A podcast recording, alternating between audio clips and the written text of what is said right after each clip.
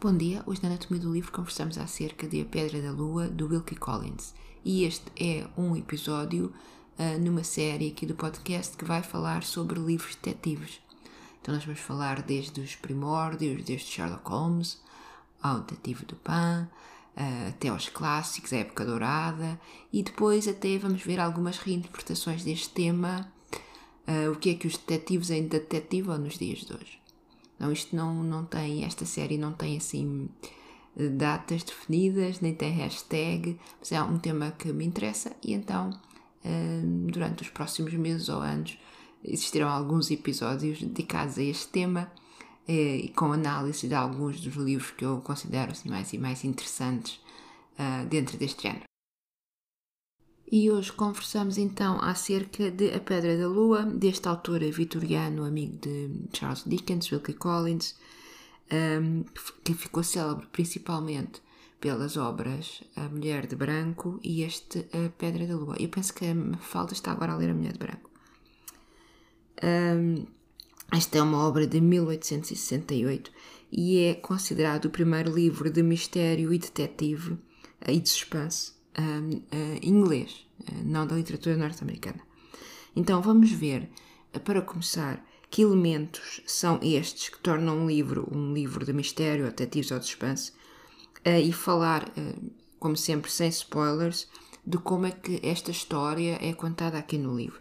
Então, alguns elementos que nós reconhecemos hoje como pertencendo a este género são, como se lembrarão, a história que os livros nos contam começam habitualmente numa casa senhorial inglesa. Nós estamos a falar aqui de ficção inglesa. Uh, depois, entretanto, algo acontece, ou qualquer coisa desaparece, ou alguém morre, ou uma pessoa desaparece também. Começam a aparecer pistas.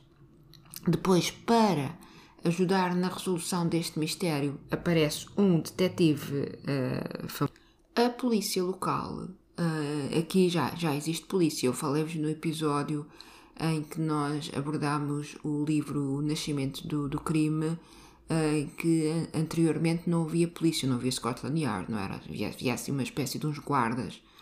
Uh, mas aqui, estamos a, a metade do, do, século XIX, já havia polícia. A polícia local, os inspectores locais, nestes livros são habitualmente ou incompetentes ou muito arrogantes ou deixam o detetive fazer o seu trabalho, uh, sempre a tentar uh, ficar com os, com os louros no fim. Portanto, não, não há uma colaboração assim muito aberta. Uh, o nosso detetive faz então entrevistas e junta pistas. Depois há muitos suspeitos. Faz muitas vezes a reconstrução do crime, não é? Ele explica como é que a coisa se terá dado. Há reviravoltas e descobre-se tudo. O nosso detetive tem quase sempre um sidekick. Uh, alguém que o acompanha e com quem ele conversa e que no fundo é a forma que estes livros têm de nos passar a informação, quer dizer, nós entramos um bocadinho na cabeça do, detetive e como é que ele está a pensar, não é? Então nestas obras no, nós somos o sidekick do detetive. Na Pedra da Lua aparecem pela primeira vez todos estes uh, elementos que nós facilmente os reconhecemos num, num livro.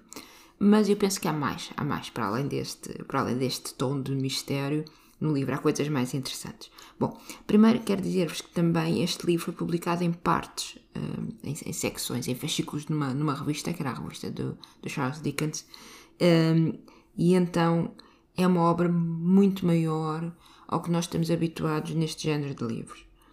Uh, e por vezes admito que arrasta um bocadinho, que eles tinham que fazer render, não é?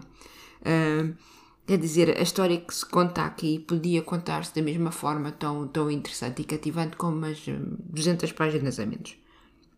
Mas, como eu vos disse, para mim o mistério não é o, o, mais importante aqui. A riqueza deste livro para mim está na forma em como a história é contada. Vamos então falar um bocadinho do, do enredo e da estrutura do, do livro, já sabem, sem spoilers. Então, nós estamos no século XIX uh, e nós sabemos, logo numa introdução, que há esta pedra que se chama Pedra da Lua, uh, que é um diamante uh, que foi roubado, nós estamos no tempo da Inglaterra colonial, e trazido para o país, para a Inglaterra. Sabemos a história toda do diamante. Pronto. Depois começa a parte em que no livro se chama A História, e nós estamos no primeiro período da nossa narrativa, que será em 1848. Nós temos um narrador na primeira pessoa, que é o Gabriel Betteredge, que é um, velho empregado de uma lady, que é a Lady Verinder. Um, é narrado na primeira pessoa, então é ele que nos vai falar e ele conta um, o motivo pelo qual está a escrever isto, uh, porque é que ele nos quer contar esta história, um, e o, que, o, o, que ele sabe sobre o mistério deste diamante. Uh, e esta parte da, da, da, do livro em que é este narrador a falar é um, um, uma das minhas partes favoritas. O nosso Gabriel tem um livro favorito que ele lê vezes sem conta, já tem várias, várias edições, até a sua a Lady Verinder já lhe ofereceu uma edição toda bonita, porque ele lê tantas vezes e acaba por destruir os livros, que é o Robinson Crusoe, que ele lê sem parar. Ele pensa que neste livro há resposta a tudo. Um, se ele tem um problema, vai ler um bocadinho do, do, do, livro e encontra aí solução para os seus problemas. Ele pensa até que há presságios no livro para a resolução deste problema, este mistério relacionado com a Pedra da Lua. Eu não a falar do mistério. Uh, e é muito interessante também e até atual na, na literatura é o facto de este uh, narrador se interrogar sobre como escrever, como é que ele, qual é a melhor forma que ele tem de escrever esta história que ele nos quer contar. Uh, e para além disto, ele dirige-se também diretamente aos seus leitores e dá muitos conselhos. Dá conselhos aos homens. Uh, os, os, leitores desta obra seriam homens de classe média, não é? Que liam jornais na época vitoriana, então, a nós, talvez estes conselhos de como lidar com as mulheres pareçam assim muito datados e palermas, não é? Mas pensem qual seria o leitor tipo uh, para esta obra, não é? Avaliem assim. E, e avaliem com uma pedrinha de sal, não é? A história é contada também, depois do Gabriel, por outros uh, narradores que estão ligados a este mistério da, da Pedra da Lua e são. Um, têm todos vozes muito diferentes não é? Não, já estou a imaginar que este livro vai todo ser construído uh, com uma estrutura uh, epistolar. Então, nós temos cartas, nós temos diários, nós temos correspondência entre eh, várias uh, personagens, cada qual muito singular. Nós, ao longo do livro, vamos conhecendo várias perspectivas, várias visões sobre a sociedade vitoriana, porque nós temos as senhoras herdeiras, nós temos jovens cavalheiros, nós temos criados dedicados, uh, nós temos senhoras ultra religiosas vitorianas, nós temos advogados, nós temos um ou dois que são assim mais menos recomendáveis. Isto é uma, um tipo de literatura uh, de certa forma muito uh, limpa, não é? Os bons são, são muito bonzinhos, os maus são realmente maus, e há aqui uma certa maneira de se querer mostrar como, como se deve viver, ainda que se critiquem alguns, alguns aspectos. Por exemplo, a parte da religião da senhora muito religiosa que distribuiu folhetos, escondia folhetos uh, pelas casas para as pessoas seguirem as ideias dela e depois acaba por ser envolvida também neste, neste mistério. É, é bastante crítica, mas é uma, assim, uma crítica leve. Um, assim, a rir, a rir, mas vão, vão-se vão -se fazendo algumas, algumas críticas aparece-nos também o nosso detetive. Então, quem é o nosso detetive? É o, o sargento Cove da Scotland Yard. Já havia aqui a Scotland Yard. E parece o agente Pendergast, que é agora um detetive, um agente especial uh, do FBI americano, que de vez em quando leio os livros dele. Já vos falei dele, penso eu. Até na forma como se veste.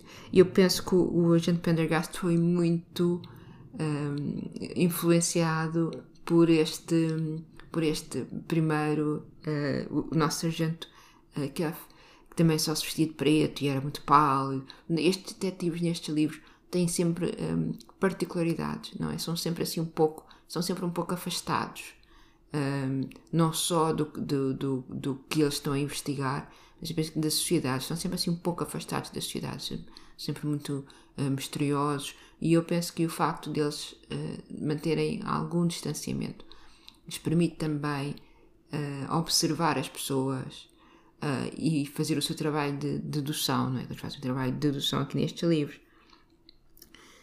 O agente Cave será a matriz de, de, de muitos destes detetives e inspectores e uh, ao, ao, longo dos anos até aos nossos dias. E ele vai, como, como sempre, até o Sherlock Holmes, vão sempre um pouco à frente. Eles vão sempre um pouco à frente do sidekick e do, do leitor. A história que nos é contada aqui, esta narrativa estende-se ao longo de vários anos e é contada então a várias vozes. Cada narrador ou narradora conta a forma como está envolvida neste mistério. Uh, e, e, depois nós por vezes vemos os mesmos acontecimentos de diversas perspectivas, que também é, é curioso. Mas como eu disse, algumas partes realmente arrastam um bocadinho e tornam-se um pouco um pouco repetitivas, vamos dizer assim. O que há aqui também, penso que muito uh, interessante no livro, para além da parte do mistério, é uh, a forma como se veem as mulheres e até como as mulheres se veem uh, umas às outras. Porque há aqui personagens que são empregadas nestas casas senhoriais, as, as mulheres mais pobres, as famílias dos pescadores, as, as meninas um, uh, eh, que, são, uh, que é, por exemplo, a filha desta, desta lady, uh, há as mulheres de cidade, há as mulheres que querem ser independentes. Então há um, um grande leque aqui, como se fosse uma fatia da, da, da sociedade vitoriana que nos é contada por um, por um, autor até bastante tradicionalista, não é? Então o facto de ele já dar voz às mulheres Uh, pensei que fosse bastante interessante. Outros aspectos que também são levantados aqui, que são curiosos, é a questão da Inglaterra colonial, não é? Uh, um pouco etnocentrista, a forma como eles veem outras uh, culturas, que é muito típica de, desta, desta época, não é? A questão de, de, por vezes, poderem sentir os ingleses superiores às culturas uh, dos, dos locais onde eles têm as suas colónias, mas até isso aqui uh, são mostrados os dois, os dois versos da, da, da moeda. Por isso acho bastante interessante. Então é um livro que, para além da história de mistério, uh, da qual eu realmente não vos quero contar, mas é uma história, não é assim, extraordinária, não é? construído com, com com um enredo que vai vendo várias perspectivas, vai dando voz a várias pessoas, e isso torna o livro menos monótono nesse sentido, mas é realmente um livro grande e eu penso que é um livro para, para se ir lendo. Eu penso que a melhor forma de ler este livro será, por exemplo, lemos a, a uma, uma narrativa de, de, uma, de uma personagem, paramos um bocadinho, depois avançamos um pouco mais da história, uh, porque senão é, é, é, um bocadinho, não gosto de dizer isto, mas é um bocadinho maçudo, é um bocadinho maçudo nesse aspecto. E eu estou agora muito curiosa e quero ler também A Mulher de Branco do Wilkie Collins. São tipos de, de, de livros que, para além de valor literário uh, aos nossos dias, para os nossos olhos, uh, podem ter algumas críticas, mas são livros que também fazem parte da história da literatura e especialmente aqui desta parte da história dos livros de, de, detetives e livros de mistério que são muitas vezes postos de lado pelo canon, não é? Como um género menor. É? Mas há livros muito bem escritos e bastante interessantes dentro deste género. Então eu penso, eu vou falar mais desses livros agora uh, no futuro. É isto, meus caros. Muito obrigada por terem estado hoje uh, aqui comigo e ouvimos do próximo episódio, que eu não sei qual será, nem se será sobre detetives ou não. Até à próxima!